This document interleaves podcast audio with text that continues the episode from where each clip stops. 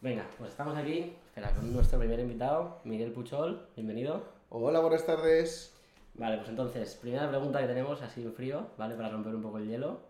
¿Quién es Miguel Puchol? Bueno, Miguel Puchol soy yo, en Barcelona, 32 años, y pues creo que podemos decir que amante de la gastronomía. Pero cuéntanos un poco más.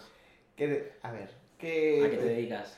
Nos dedicamos a la restauración. eh, hace siete años abrimos Mantequería Espinaicas, reabrimos, porque de hecho ya existía el nombre comercial de Mantequería Espinaicas, que se explotó durante 70 años por una familia. Pues eh, renovamos el concepto, eh, lo actualizamos a los tiempos que corrían y empezamos a trabajar con nuestra manera de, de ver el producto, de trabajar el producto, de, de mimar el producto. Y bueno, la verdad es que no nos podemos quejar del camino recorrido hasta ahora. Vale, no, no te avances tanto. Si nos remontamos un poco a los inicios, ¿vale? ¿Cuál es el primer recuerdo que tienes tuyo con la restauración? La primera ilusión, el primer...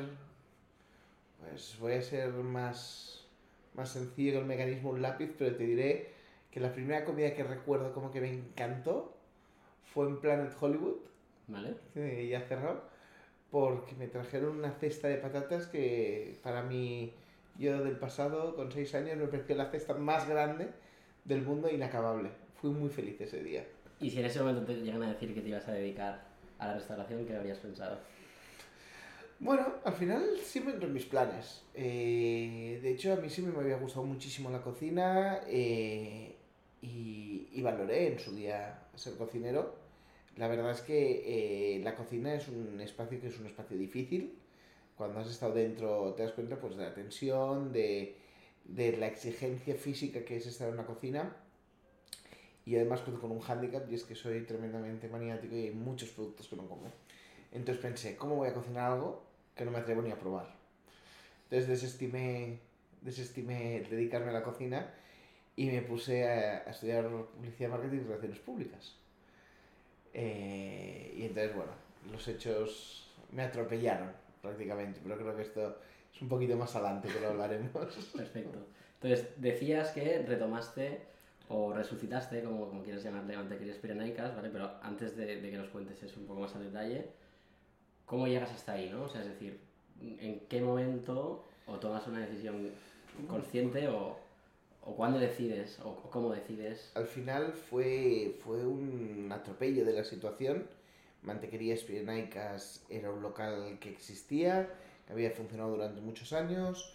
La familia que lo regentaba decide, pues bueno, que ya ha llegado el momento de jubilarse, de dejarlo estar, de, bueno, de abandonar el, el, el negocio. La jubilación les esperaba y, y es lo que debían hacer.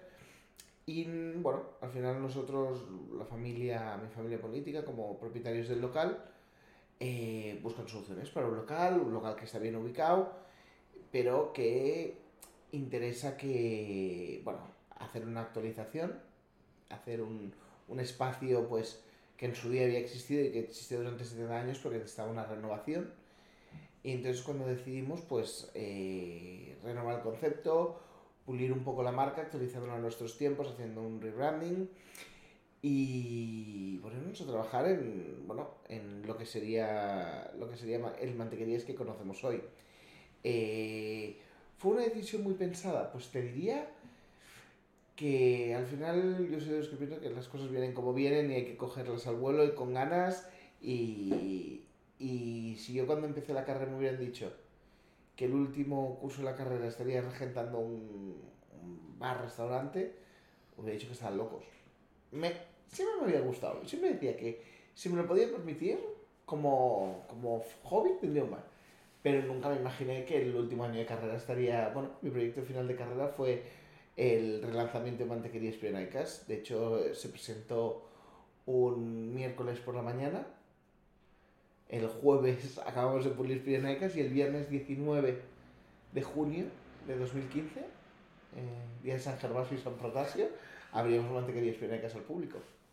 Y para la gente que nos conozca, que, la gente que sea de Barcelona dudo que, que sea el caso, pero para los demás, que brevemente, ¿qué, es Mantequerías Pirenaicas? Pues mira, yo lo defino como una granja. Al final yo creo que es una, una granja de las que conocemos en, en Cataluña, es un concepto muy de aquí, donde poder disfrutar de un buen desayuno, un buen, un buen producto sin, sin demasiadas historias, o sea, sin demasiado cuento. Al final, ¿qué, ¿qué es lo que intentamos hacer? Pues un bocadillo que cuando muerdas tenga embutido, que cuando muerdas el pan esté pues calentito, que el tomate pues sea un tomate con un aceite bueno. Al final no, no creo que, que seamos unos genios, no estamos inventando nada. Lo único que estamos haciendo es como a nosotros nos gustaría recibirlo como cliente. Al final Mantequerías nace con una idea muy clara de lo que no quiere, no tanto de lo que quiere. Entonces lo que quiere viene dado un poco pues por esas cosas que como comensal a mí no me gustaban. Pues que el que mal servicio, que a veces está peleón, pero bueno, un, un, un producto pues dejado, descuidado, al final, eh, oye, hacer un bocadillo es una cosa sencillísima, todo el mundo sabe hacer un bocadillo y todo el mundo se ha hecho un bocadillo en casa. ¿Por qué en el 95% de los sitios donde vas a desayunar no es, no es un bocadillo como el de tu casa? O sea, ¿qué, qué dificultad tiene? Realmente ninguna. Ponerle ganas y, y un poquito de amor. Y embutido. y embutido bueno. Me llama la atención que si hiciéramos la pregunta de qué es mantequillas pirenaicas a media Barcelona, nos mencionaría la tortilla y tú en ningún momento lo has dicho. Correcto. La tortilla forma parte de, de mi foodie anterior a abrir mantequerías, que yo siempre soy un loco la tortilla de patata, me apasiona. Eh, me encantaba la de un local que estaba en la calle Teodoro Madrid, que cerró hace, bueno, justo antes del verano y bueno, es un, la tortilla de patata siempre ha sido un alimento que me ha fascinado, me parece sensacional. Y entonces, eh, bueno, yo como un buen iluso iba buscando la mejor tortilla de Barcelona. La verdad es que eh, hay algunos sitios que la hacen buena, pero hay muchos sitios que la atacan directamente y a la yugular. O no es bajo mi punto de vista, ya no que a mí me gusta la tortilla de patata, la tortilla me gusta poco hecha, me gusta, pues, bueno, con esa patata un poco más dulce cada uno... Entonces te, te, iba a decir justo esto, ¿no? O sea, yo cuando vamos a cenar fuera con amigos y, y sale la tortilla, ¿no? En el menú, siempre hay alguien que dice, ostras, habéis probado la de pirenaicas, ¿no? Entonces, no te voy a pedir la receta secreta, pero para ti, justo esto que estás diciendo, ¿no? ¿Qué, ¿Qué es una buena tortilla de patatas? Para mí una buena tortilla de patatas es una tortilla jugosa, con la patata con sabor, con una cebollita presente, pero que no sea el elemento principal, o sea, me apasiona la cebolla, ¿eh? No, pero creo que en, la tortilla de patata debe ser es, ese complemento perfecto, que creo que no ha de faltar, pero tampoco ha de ser el elemento principal. Un poco, quizá como la sal. La sal ha de estar, porque si no la tortilla sosa. Pero tampoco necesitamos una presencia excesiva, para mi gusto. Genial. Entonces, si, si nos remontamos un poco a los inicios, ¿no? Nos decías que al final el, el inicio se remonta a, resucitar esta, esta, este mantequerías ¿no? original, por así decirlo, pero, pero más allá de eso, ¿no? Y, y, yo creo que la gente a la que le guste comer y, y conozca los, las, las, buenas casas, ¿no? Como, como vosotros, se cree que, que, son cosas que pasan de un día para otro, ¿no? Y, yo creo que alguna vez cuando hemos hablado fuera de, de aquí me has contado, ¿no? Los, los, lo duro que son los inicios y, y lo que costó, ¿no? Entonces, me gustaría contaros un poco esto por, por dos motivos, ¿no? Uno, por, porque la gente no se crea que las cosas pasan de, de un día para otro y, y, lo duro que es el camino, ¿no? Al final, el camino, en general yo creo que el camino de todos los procesos razonablemente exitosos normalmente requieren un tiempo eh, y en el caso de mantequerías, pues este tiempo además fue prolongado. Mm, nuestro concepto estaba muy claro, lo teníamos francamente claro, lo que necesitábamos era pues un poco ir creciendo. Al final, eh, yo creo que un bocadillo tampoco es lo que comentas con, con tus amigos, no es el sitio de moda, es un bocadillo. Entonces desayunas, disfrutas y te vas. Entonces el proceso del boca oreja, que ha sido importantísimo siempre, eh, en el caso de mantequerías, pues al principio costó más. Y eso que el proceso es exactamente el mismo. Pero al principio, pues imagino que, bueno, la gente no hablaba, no... Entonces, bueno, íbamos haciendo, eh, íbamos afianzando una clientela local que día a día repetía. Pero bueno, quizá eh, lo que ahora hay pues dos o tres nuevos clientes que aparecen cada semana o cinco fijos de, de estos de lunes a domingo, pues quizá en esa época era uno.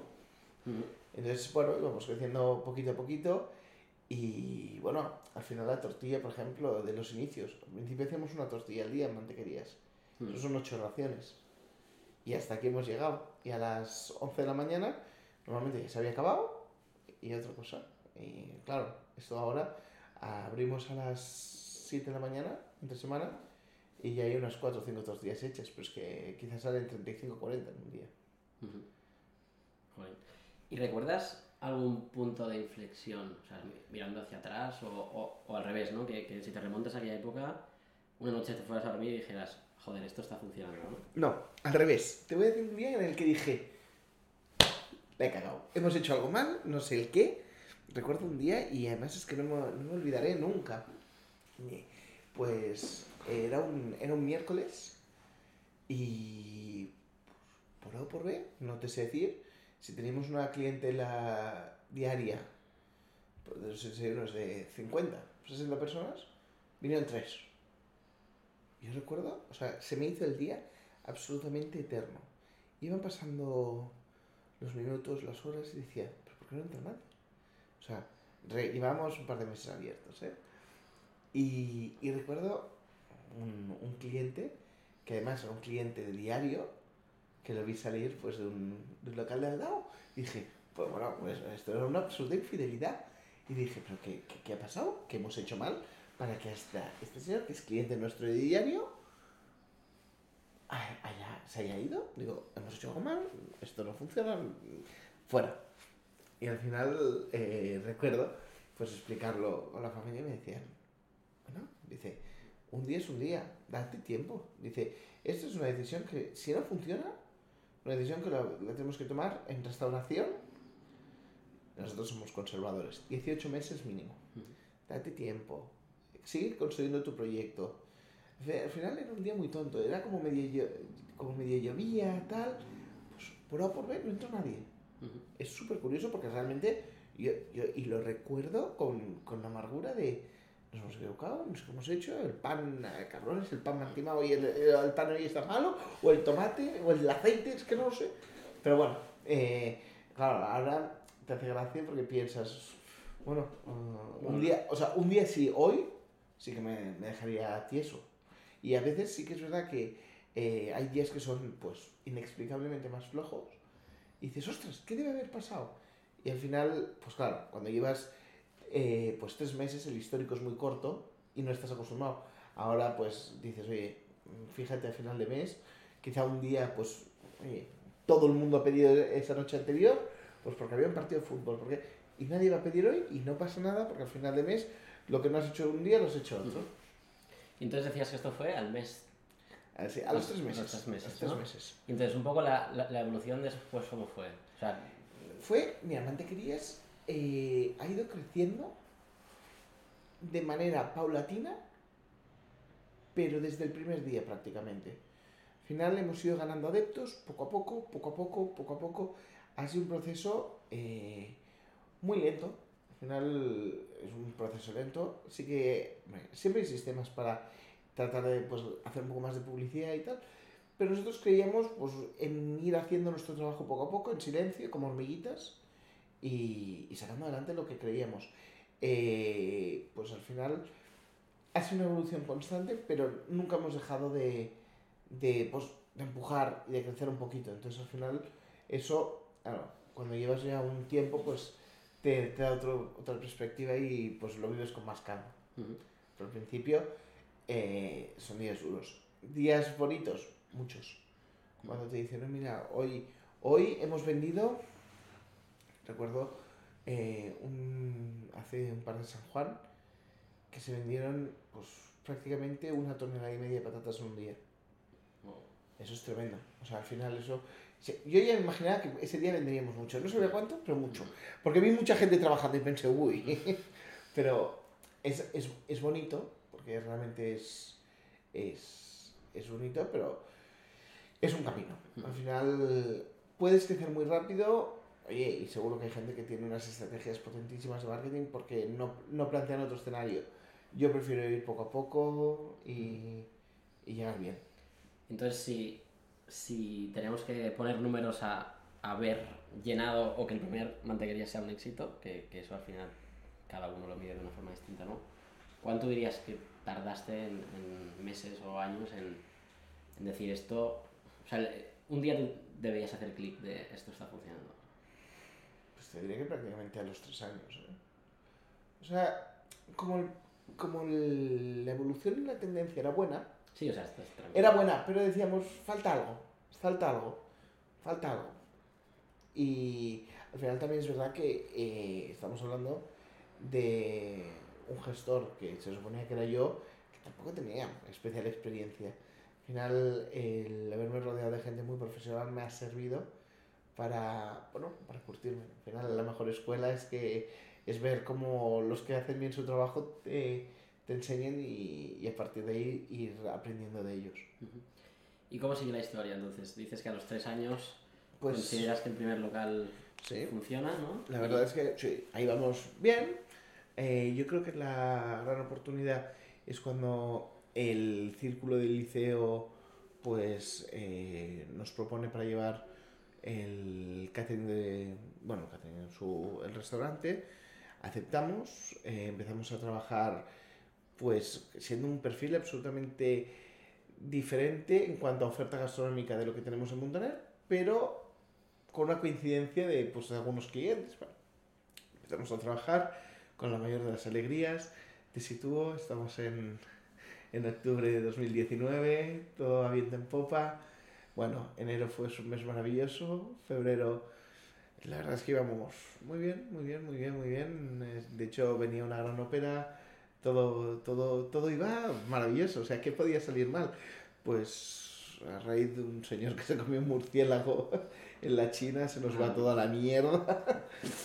Bueno, viene la pandemia y ahí eh, Mantequerías ha de plantear qué hace. Al final, eh, Mantequerías tiene un compromiso firme con, con, la- con las personas que están en, en Mantequerías trabajando. Y, bueno, en un momento tan duro como, como ese, plantea pues ayudar al máximo a todos sus trabajadores durante el tiempo que, que bueno, que cierra el COVID, pues decimos, oye, vamos a apoyar a, a todos nuestros tra- trabajadores que durante mucho tiempo pues, nos han estado apoyando. Pero bueno, claro, lo que pensábamos que al principio se iban a ser pues una semanita, dos semanitas, Ujú. tres semanas, se nos fue alargando. Porque O sea, a- apoyar te refieres, el Pagar. local estaba cerrado nóminas. y seguíais pagando nóminas. apoyados, bueno, eh, al primer, al final de el 1 de abril, cuando vimos que la Seguridad Social liquidaba la, la, a los trabajadores igual como si estuvieran en activo, pero y nos cobran los seguros sociales, dijimos, bueno, pues quizá hemos de hemos de ponernos, o sea, hemos de ponerlos en este proceso de ERTE y compensar el resto del sueldo pues para que tampoco se vean afectados. Entonces, bueno, pasa todo el mes de abril Ujú. y bueno, el 1 de... Bueno, la última semana de abril eh, me contacta un, un buen señor que conocerás para, oye, ¿y por qué no hacemos delivery con Globo? Eh, y, y digo, ostras, probé la tortilla. Su insistencia es tal, de este señor de Globo, que seguramente conocerás, que decimos, pues, probarlo. Y recuerdo, pues, los primeros días de, de probar, de hacer tortillas y, y maltratarlas. Oye, pues parece ¿Qué que incluso, mal- maltratarlas? bueno, les daba patadas, todo Ah, vale, vale, vale. para, para ver cómo llegaban a casa. Y como vi que, bueno, pues parecía que podía resultar y que, ostras, la gente, realmente, el Instagram de Mantequerías, durante toda la pandemia, cada día entraban 10 mensajes de cómo echo de menos vuestras tortillas. Y dijimos, oye, pues quizás es verdad. Ujú. Y quizá necesitamos, pues podemos tratar de, de trabajar esta línea de negocio, dado que no nos dejan trabajar. Eh, ¿Por qué no? Eh, es la oportunidad. Tenemos la cocina vacía, los empleados en- trabajando, pongámonos a trabajar. Y ahí empezamos. Empezamos a funcionar con el delivery, pues eh, con todo lo que ello implica. Y bueno, la verdad es que salimos reforzados de todo esto. Tenemos una nueva línea de negocio que es, que es, bueno, que es fundamental. También eh, yo creo que Globo y ha ayudado a, a, expandir a toda esa gente que quizá no puede venir de lunes a viernes a, a buscar un pincho de tortilla, a que pueda cenar esa tortilla de mantequerías. Porque no notáis mucho gente que os diga en el local que os ha conocido por Globo o crees que es más gente que pide por Globo que no viene al local y ya está? Yo creo que son dos perfiles diferentes. Por ejemplo, tenemos una, una serie de perfiles y que yo siempre me hace mucha gracia que le definiría como el padre de mis amigos. Muchos padres no, no, me gusta mucho. Y, y uno, uno en concreto me explica, no, no, si es que fardamos, el día que pedimos pirinacas, lo mandamos en el grupo amigos para que todos vean que ese día cenado tortilla y todos, qué envidia, qué envidia, pues... Esto pasa, esto pasa. Cuando sí. hacemos cenas en casas amigos, mantequería siempre es la, la opción Sí. que sale. Yo me callo, digo, a ver si alguien lo dice, y siempre cae, siempre cae. Entonces, bueno, pues el COVID es un punto de inflexión duro, o sea, lo recuerdo, sobre todo con temor, al final no sabíamos qué íbamos a hacer, qué no íbamos a hacer, eh, cuánto tiempo se podía alargar esa situación. Mm, Era un, un momento jodido, al final, pues en ese momento éramos unas 20 personas en nómina en la empresa. Ostras, lo ves con cierta, con cierta temeridad, de, ostras, ¿y qué hago? El círculo del liceo, pues el círculo del liceo, pues sacamos otra, mm, bueno, la jefa de sala se sacó unas de la manga diciendo, oye, tenemos una terraza, ¿por qué no la usamos? Pues oye, mm, la verdad es que el club pues nos, nos apoyó eh, y gracias a esta iniciativa pues hicimos récord de comensales ese verano Ostras. que la verdad, y en un espacio pues que la gente considera un poco más seguro Ujú. que lo que, que ir a un restaurante, pues al final era un aire libre, era el club de confianza, donde, que es una extensión de su casa, Claro. entonces bueno, eh, bueno, el COVID yo creo que eh, fue un golpe muy duro, durísimo, al final lógicamente se borra, se borra toda, toda la sonrisa que puedas tener se la borra de golpe. Pero bueno, al final no deja de ser una, una oportunidad de, pues, de reinventarte, de tirar para adelante, de seguir trabajando. Y lo fue.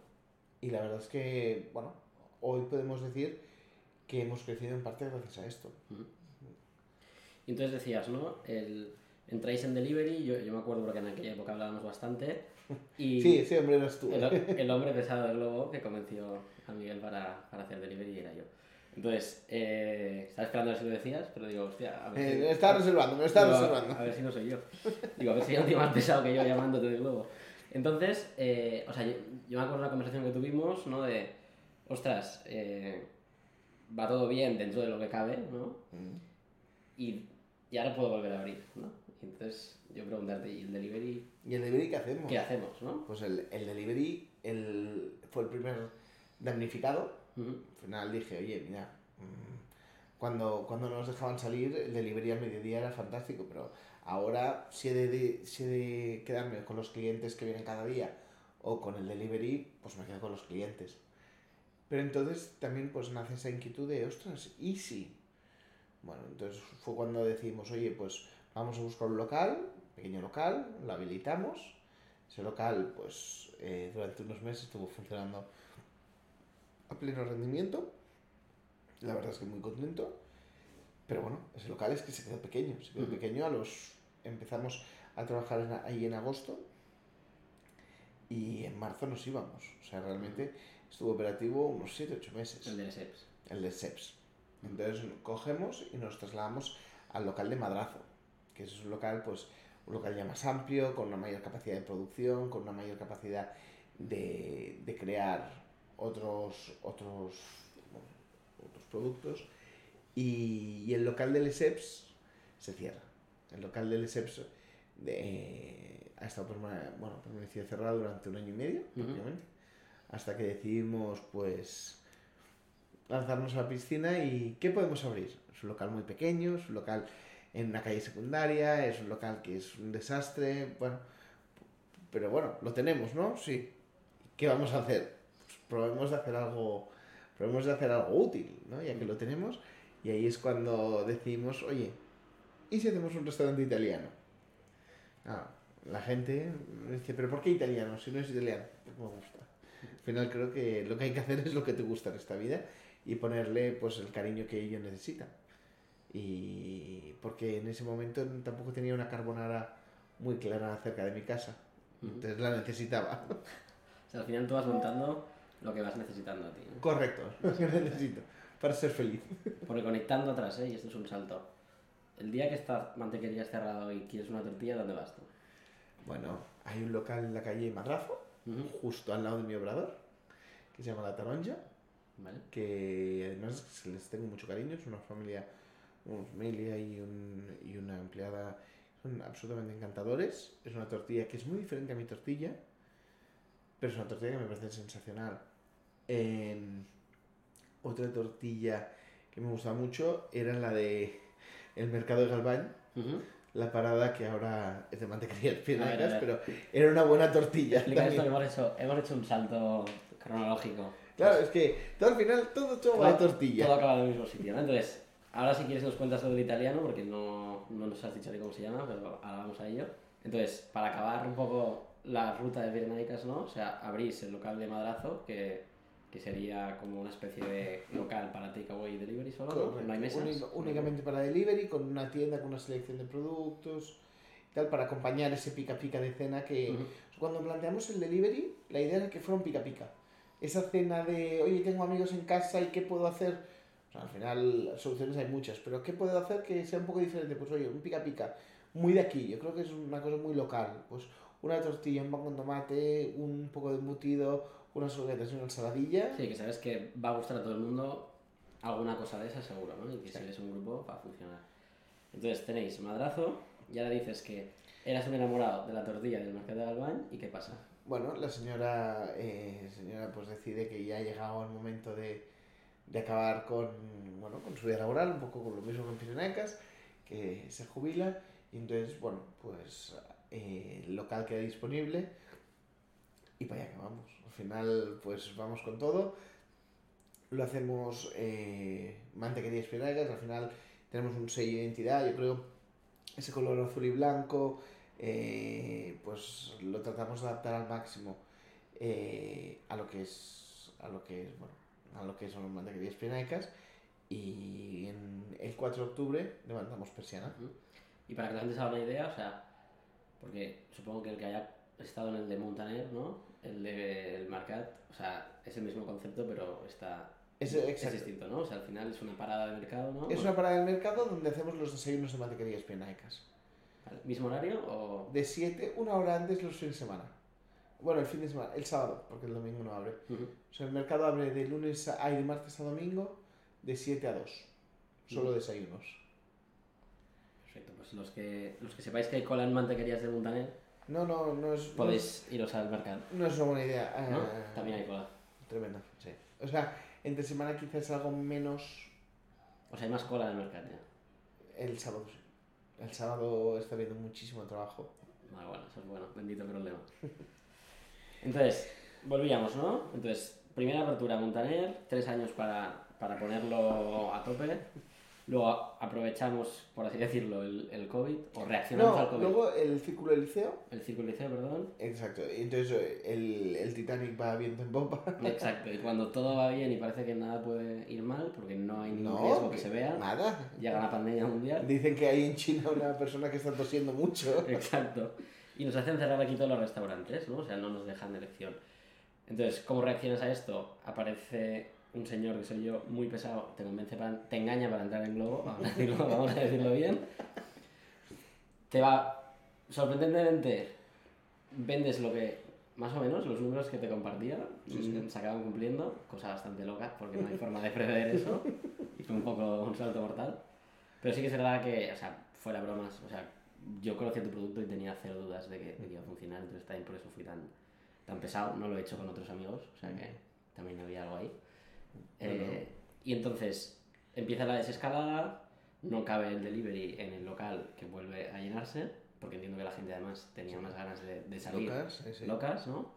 Bueno, claro, todo esto nos estamos comiendo mucho tiempo, pero realmente hubo épocas que nos volvieron a cerrar, nos cerraron tres Sí, sí, sí, o sea, hubo Fue entradas, una cosa salidas. tremenda, fue una cosa Pero tremenda. entonces ahí, en, en esa época de Habían repuntes de aperturas y cierres, volvías a abrir Globo, ¿no? Entiendo. Globo. No, porque ya estaba operativo Globo en otro local. O sea, ah, vale, vale, o sea, porque ya la- el cierre fue a partir de octubre, si no me equivoco. O sea, cuando hubo la primera desescalada, por así decir, o que permiten a la gente ya salir, tú ya abres el físico y el, el- pasas el- al local. el local del delivery se abre en agosto de 2020. O sea, realmente el único mes que no estuvo operativo Globo al mediodía fue en julio. Y ju- mitad de junio y, y julio de 2010, 2020. Perfecto, entonces te mueves al local del SEPS, el local del SEPS se queda pequeño rápidamente, te mueves al local de Madrazo, la última es el local de- del Marcat, pero entre el local del Marcat y Madrazo, bueno, sí, y Madrazo, ¿Y madrazo? el local del SEPS se queda vacío y entonces montas el italiano, que es lo que nos estabas contando, ¿no? El italiano perso. El italiano perso. Le esperando, que, dijeras. Exacto, el italiano perso nace, pues perso en italiano significa perdido. Ujú. Que al final creo que Hace honor, hace honor. a dónde ¿La está. o sea, realmente la ubicación no es especialmente. No es especialmente reconocible, no es especialmente fácil, pero al final eh, yo soy un loco de estos pequeños restaurantes en los que me sorprenden. O sea, realmente cuando vas a un, a un restaurante, no, maravilloso, bueno, pero ya lo sé, o sea, ya ves la entrada y dices, bueno, esto vale mucho dinero. O sea, Mm. alguien, alguien aquí lo ha pensado mucho. Esperemos que la comida esté acorde, pero lo ves. Mm. Eh, yo pero soy enamorado de estos pequeños sitios de... Te va a sorprender. Es un sitio pequeño, sencillo, pero está bueno. Pero bueno, bueno, o sea, puedes decir que la comida es auténtica. Y, y esto era mi concepto. Al final, no, no puedes competir contra grandes restaurantes italianos mm, preciosos eh, que lo han hecho súper bien, que tienen un gran, ah, un, un gran equipo. No, oye, esto es un proyecto personal. Esto es un local que lo han de gestionar dos personas, como mucho, por- por- pero caben, ¿eh? Eso es un tema de Sí, tamaño. sí. Y bueno, eh, pues Mantequerías Pinacas tiene un reconocimiento que es el que sirve de trampolín para, para que la gente venga y confíe un poco. Si no, seguramente hubiera sido mucho más difícil. Pero, oye, pues la gente está dispuesta a creer en... en- bueno, vamos a ver una oportunidad. Eh, hay muchos clientes, sobre todo el, el cliente internacional, que viene a Pirenaikas, que ten- tenemos cliente internacional, una cosa increíble, porque mm, nuestros camiones en general no hablan inglés, bueno, es una cosa tremenda. Pues, eh, y que, ostras, ven que tenemos las tarjetas de italiano perso y que después de ser una mantequería se van a comer a italiano. Esto es sensacional. Y además hace mucha ilusión. Hombre, Y una cosa es, bueno, no sé si lo sabes, semana pasada salió en el New York Times ¿sí? un artículo que decía qué hacer en Barcelona. Y, Y decían que lo primero que tenías que hacer era ir a mantequerías. Ostras, Que, ostras, en- bueno, nos ha llegado por muchísimos lados. Hombre, la verdad es que hace mucha ilusión ostras, que, que, ostras, Pues eh, enhorabuena, no sabía. sí, yo creo que voy a hacer como el Viena, que Lo a- la mejor baguette del mundo. No, no voy a colgar, pero sí me ha hecho mucha gracia. Va, se merece, se Pero, merece cagarlo. pero hace ilusión, al final estos reconocimientos que, y además, pues hay algunos que ya los conoces, pero hay algunos que te pillan por sorpresa, Mm. hace mucha ilusión. Sí, sobre todo yo creo fuera, ¿no? Porque aquí al final, siendo tu ciudad, también es fácil. Sí. Cuando conoces, entre comillas, al Sí. otro, no hace tanta ilusión. Bueno, hace ilusión, obviamente, Sí, ¿no? sí. Pero O sea, el New York Times yo lo supe porque me contactó una señora que me preguntó si podía usar las fotos de Instagram por si publicaban alguna cosa en el New York Times. Entonces claro pensé, sí, porque pensé- pensé que era una broma. no, dije, no, no, claro, faltaría más. donde quieras. No, además que no Sí, tengo- sí. o sea, yo al final no tengo ningún problema en que se No, comparta no. el contenido, siempre y cuando pues, se mencione, sí. pues por por- siempre y cuando la compartas la foto para hablar de otro sitio. obviamente, Exacto. Obviamente. Entonces, decías, eh, hablas el italiano y yo te diría, yo, yo, yo que tuve el placer de que me invitaras a, a uno de los días de la inauguración y, y probar toda la carta y, y brutal, la verdad. No porque seamos amigos, sino que es, No, que es lo- increíble, lo diría. Te diría de otra manera, no, no te No, diría... pero esa, o sea, yo creo que si hice esto durante un, pues estuvimos prácticamente un mes invitando amigos, también me sirve como termómetro y también me sirve, o sea, los amigos, pues amigos son, tienes amigos más críticos menos, pero Sí. también ves un poco sensaciones, reacciones y al final creo que eso es básico Hombre, y 100%. para nosotros fue absolutamente básico para corregir. Lógicamente siempre hay una cosa que sea tu debilidad y al final me puedes dar muchas pastas que si la carbonara es buena, aparta. Pero creo que era importante pues hacer este proceso. El, pues hicimos pruebas de todo tipo, pues probando con diferentes quesos, tal, y viendo sensaciones. Y la verdad es que creo que es una oferta muy sencilla, pero creo que buena. O razonablemente buena. Entonces creo que al final es lo que le da consistencia al proyecto. Yo creo que un poco la magia es hacer pocas cosas bien hechas, ¿no? Un poco lo que resultaría en italiano. Mm. Porque son, yo creo que son los platos clásicos, algunos con un toque, como el famoso tiramisú que cada vez que te veo te doy la turra. Bueno, bueno. Quizá acabo sacando un Pero día esto, pero esto ya es un vicio personal. ¿Sabes qué es, qué es el puesto más vendido? Hombre, seguro, ¿no? Pero sí, seguro, no tengo ninguna duda. Sí, yo, yo lo pido de cuando voy, aunque, aunque lo preferiría distinto. Pero no deja de estar bueno. Pero bueno, que me voy por las ramas. Entonces, vo- volviendo a esto, ¿no? Entonces, la magia de un poco lo que decías, ¿no? De- del poder de margaritas con Pirenaicas. Pirenaicas tarda en arrancar tres años y el perso, mm, desde la inauguración, las tres, cuatro veces que te he llamado, he conseguido cenar una, porque te llamé con una semana de antelación, pero todas las demás veces que te llamo para el día, o sea, no hay día que no me digas que está absolutamente lleno todos los turnos. A ver, la verdad es que es un local, es que es muy pequeño. O sea, al final... Bueno, pero está perdido. O sea, quiero decir, ¿qué locales hay en esas calles que estén llenos como el tuyo? Ninguno, no, Bueno, no. pues Tampoco son muchos locales, ¿eh? No te la oferta gastronómica tampoco es bollante en la zona. No, la realidad, la realidad es que, eh, pues po- por, su ubicación, empezamos a trabajar con reservas y la realidad es que está lleno. O sea, que probablemente pues este fin de semana ya no haya mesa. Hasta la próxima semana. Y si la mesa es de dos, si la mesa es de cuatro, pues quizás está cogida a dos, tres semanas vista. Realmente, no hay que olvidar que caben 14 personas. Mm. Es que es lo que hay. 14 personas, pero lo llenas dos veces para comer y para cenar, sí. todos los días. O sea, el- la semana pasada, est- estamos hablando en 5 días, que son los que se ha abierto, 212 comensales. Wow. Sí. Brutal. Ya me gustaría a mucho italiano de 5 mensales, la de 100 sillas, hacer 200. Bueno, claro, la semana, he hecho el, el cálculo mal. Bueno, Sí. lo que sea. No, pero realmente un, un éxito. O sea, al final eh, nuestras previsiones eran de 100 comensales al día. O sea, 200... 5 mensajes al día, no, a la semana. Ah, la semana, perdón. Sí, no, al día, no, no. Al día. Yo, yo con, con los números te estoy, te estoy mareando ya con los números. No, pero realmente es que... Bueno, es el doble de lo que habíamos previsto. Ujú. Así que muy bien. O sea, contentos. Sí. Entonces, ya para cerrar un poco la parte como más de, de la historia de, de Pirenaicas, ¿cuál, o sea, de, de toda esta etapa, ¿no? Yo creo que has contado varios momentos, ¿no? Que, ¿Cuál recuerdas como el momento más, más feliz o más satisfactorio de todo? Mm, No soy una persona de momentos, o sea, creo que el camino está siendo muy bueno y que pese a la cantidad de trabajo que hay, lo estoy disfrutando. Hay días que, que dices, ¿para qué me he matado? No es, no es lo que quiero. Voy a venderme a comprar una cabra y me voy a ir a la montaña y voy a, tener, y voy a hacer quesos. Pero, pero no, la realidad es que es un camino que disfruto, que, que, que, bueno, que, está, que aprendo día a día, pero, pero que lo estoy cogiendo con, con, con mucha alegría. Ujú.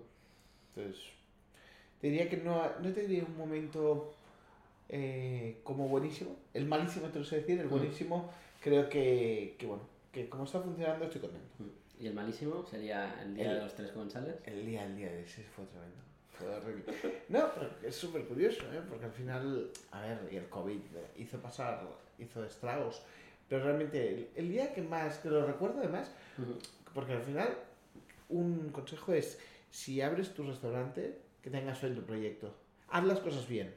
No, no, o sea, tampoco tengas una fe ciega.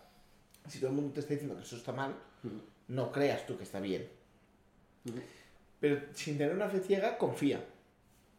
Busca calidad, calidad siempre. Al final yo creo que es, es el parámetro con- en el que hemos de ir siempre, porque sin, sin calidad siempre habrá alguien que consiga hacerlo más barato que tú. Si vas a hacerlo el más barato, siempre, pues desgraciadamente hay alguien que, pues de una manera u otra, conseguirá abaratarlo. Por lo tanto, yo creo que hay que ir a, pues, a, un- a una calidad, a un, a un, a un saber hacer. De acuerdo. ¿Te ves mucho tiempo en Pirenaicas?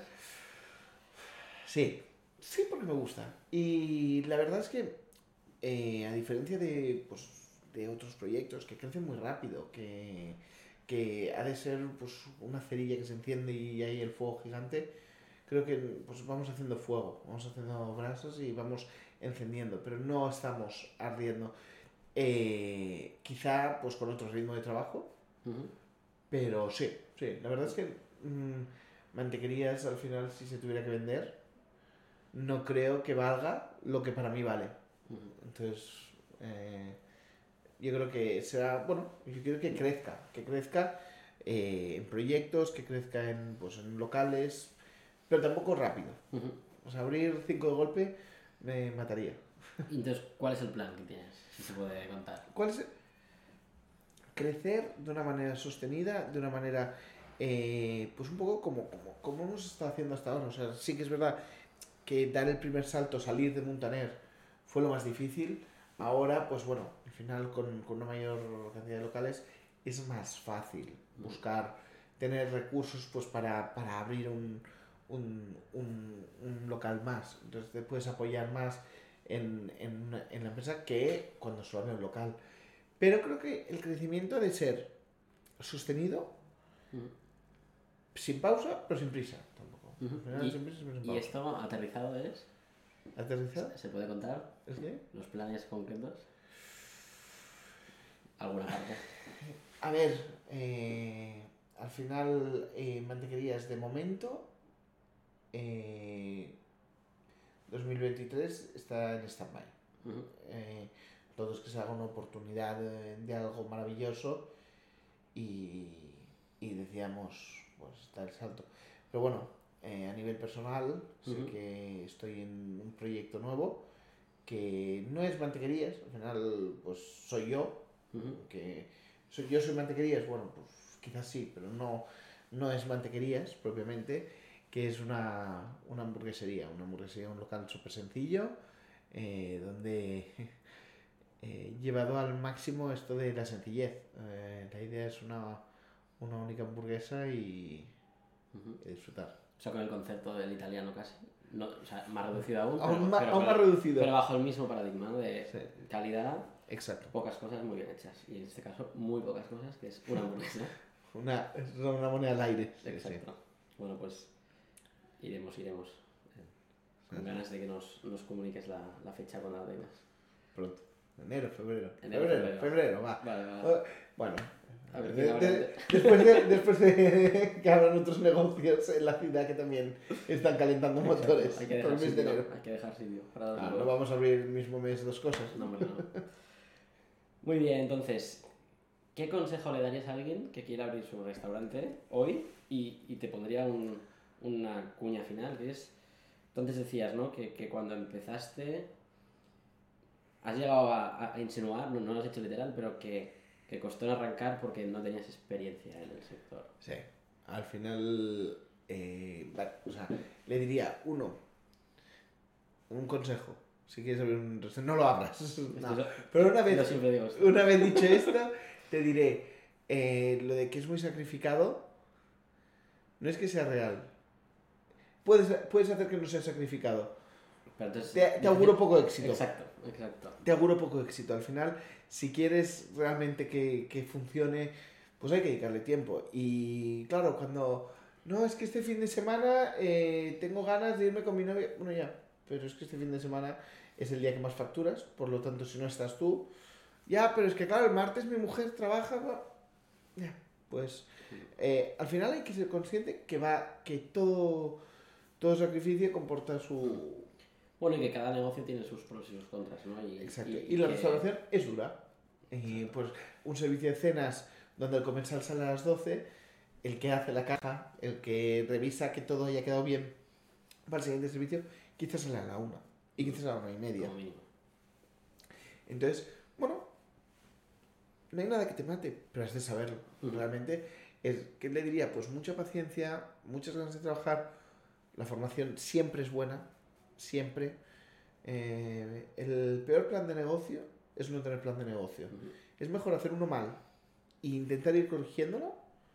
que Bueno, no- es lo que dicen, ¿no? Es hacer un plan de negocio para tirarlo a la basura. Porque no se va a cumplir, ¿no? Pero lo que pasa es que tú tienes que hacerlo para entender qué es lo que va a mover la aguja y dónde está el éxito y qué tienes que, que controlar. Correcto. Luego el, el que lo haga y lo clave, pues... que Es un genio, no, Que nos venga, que una- nos venga a ver, que nos venga a ver. Una bola de cristal y entonces vas, vas adivinando el futuro. Que nos vengan a ver. Vale, Entonces, si volvieras a abrir Pirenaicas hoy, o dicho de otra manera, si pudieras ir al pasado, ¿qué le dirías al Mickey del pasado con lo que sabes hoy? Al final creo que la filosofía tampoco ha cambiado mucho mantequerías, eh, porque al final siempre ha sido, oye, intentemos hacer, eh, yo siempre recuerdo que al principio el pan Ujú. lo hacíamos cada hora. Claro, cada hora pues quizá hacíamos 8 barras de pan. Y encender el horno para 8 barras de pan era absolutamente antieconómico. Y yo decía, no, pero el pan que esté calentito y tal. O sea, creo que al final la dinámica no cambiado. La diferencia es que ahora, Cada vez que- cada vez que abrimos el horno, metemos 40 barras cada hora. Claro, pero es, es- es lo que dicen, ¿no? O sea, si no, si no pones 8 barras de pan no va a estar bueno, no te van a comprar 40, ¿no? Es, eso, ese fue el goteo. O sea, al final tampoco cambiaría muchas cosas, creo. Siempre hay cosas que, pues, que Mm. has ido probando y que te has dado cuenta que no funcionaba. O sea, por ejemplo, en mantequerías al principio abría hasta las 7 de la tarde.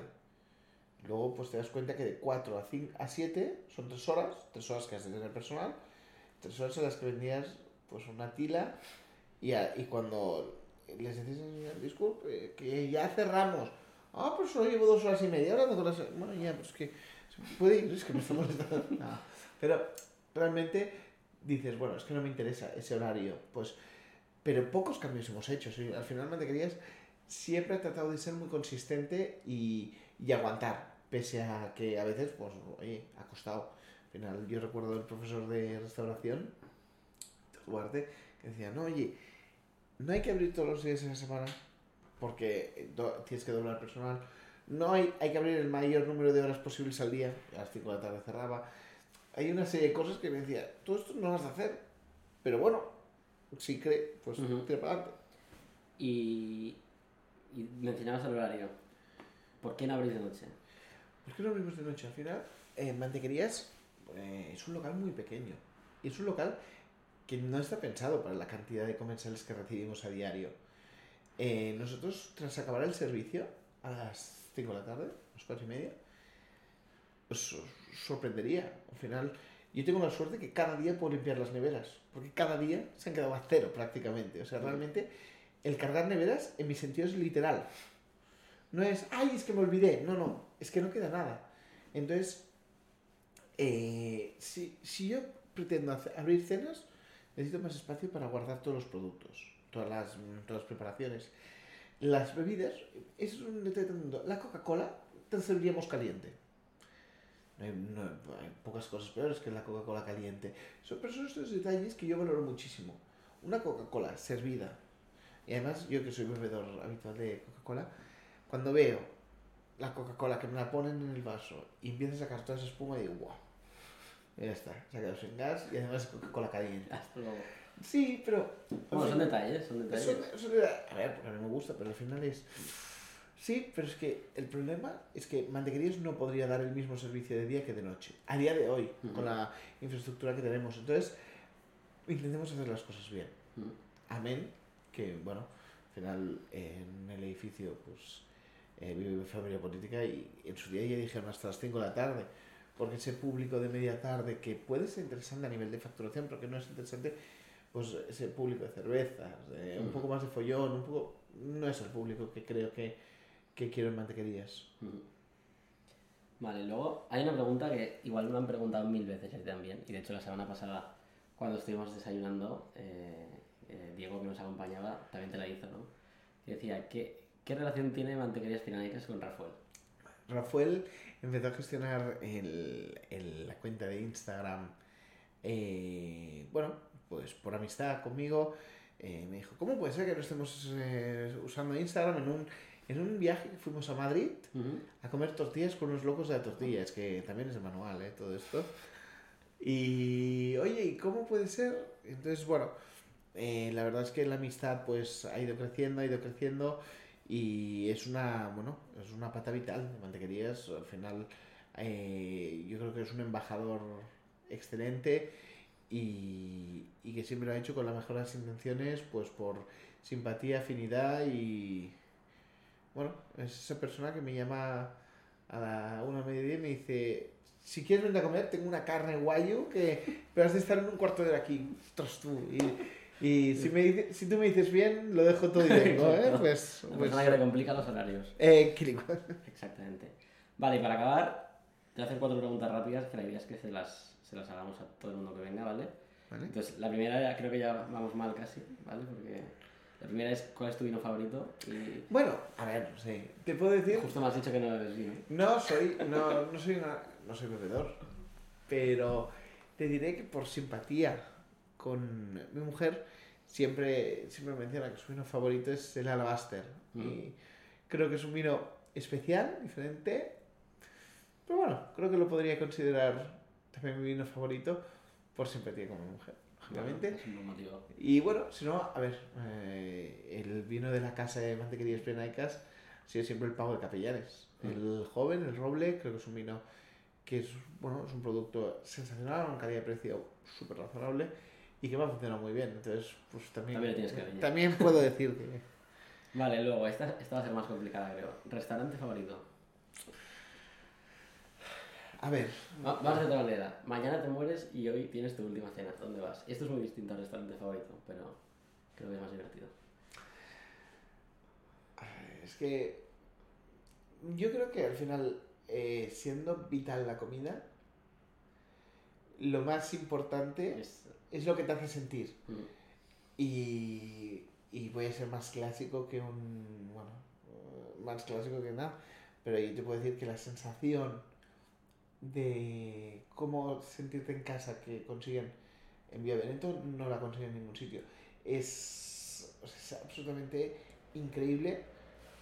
Para mí es un ejemplo, es un ejemplo que incluso un día me llevé a varios empleados de mantequerías penacas a cenar a Vía Veneto para explicar las excelencias de alguien como, bueno, como el- imagino que es eh, Javier, que es de sala, y bueno, el ser monje también está ese día, pero que también es sensacional, o sea, es, yo creo que es la excelencia personificada, el servicio, el, el cómo conseguir que el cliente se sienta como en su casa, sin ser invasivo, sin ser, yo creo que, te diré que es mi restaurante favorito, por, por el conjunto. Quizá como comida, pues quizá me iría a comer una tortilla de patata por, por tantos éxitos y me voy de aquí con lo más grande. Pero el... Pero me gustaría que me sirvieran en Vía Veneto. Una tortilla de mantequerías. En. Vía Veneto. Tenemos que hacer el mashup. Seguro que lo harían perfecto, ¿eh? Vía Veneto también. Una tortilla de patata soufflé. Entonces, esta igual es más fácil. Bueno, no sé. Alguien a quien admires del sector. A ver, eh, hay gente tremendamente potente, tremendamente preparada, que es increíble. Yo, quizá el que más me impresiona por cómo lo ha gestionado y qué espacios tiene al final de restauración, te diré que es eh, la marca es Dani García. Creo que es impresionante cómo alguien eh, puede, puede crear. O sea, cómo alguien que está en la alta gastronomía dice, oye, esto está muy bien, pero yo no estoy aquí para, para daros de comer a todos y no ganar dinero. Ujú. Quiero ganar dinero y voy a hacer productos razonablemente buenos, Ujú. pero voy a ganar pasta.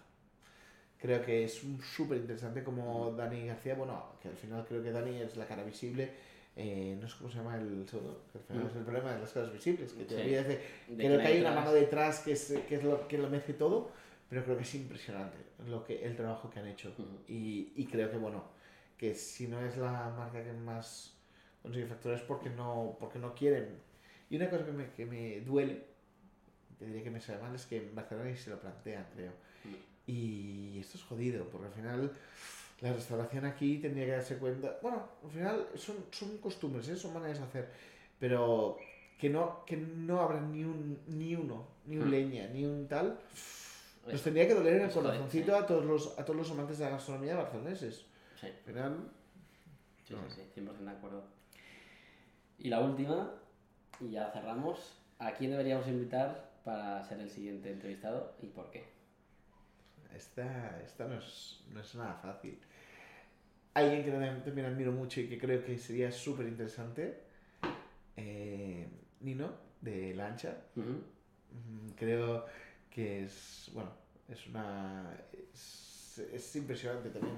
Creo que es una marca que la sencillez por bandera, pero, pero con ganas de hacer bien las cosas. O sea, creo que, creo que lo importante de un restaurante, además de, de disfrutar, es que cuando te traen la cuenta, que todo esté relacionado. Creo que, sin ser una cosa económica, porque no creo que tampoco deba serlo, es una cosa que es razonable. Final, Y yo creo que ha hecho un muy buen trabajo. Y creo que sería súper interesante. Genial, pues luego te pedimos que nos lo presentes. Vale, te- ahora buscamos en Instagram y le mandamos un mensaje. Pues oye, Miki, mil gracias por venir y creo que ha sido muy guay y que todos los fans de la tortilla de Barcelona que sepan tu historia y que eso haga que vayan aún más a, a mantequerías conociendo un poco todo el alma de- del restaurante. Pues oye, animador a todos a, a, a crecer ahí, a venir, a probarlo, a todos los que conozcan. Así que y- nada, ya sabéis, mantequerías pirenaicas, Muntaner, el mercado de Galván y si no, madrazo para llevar. Para llevar. globo. Exacto, globo. Venga, pues muchas gracias. Hasta luego. Chao.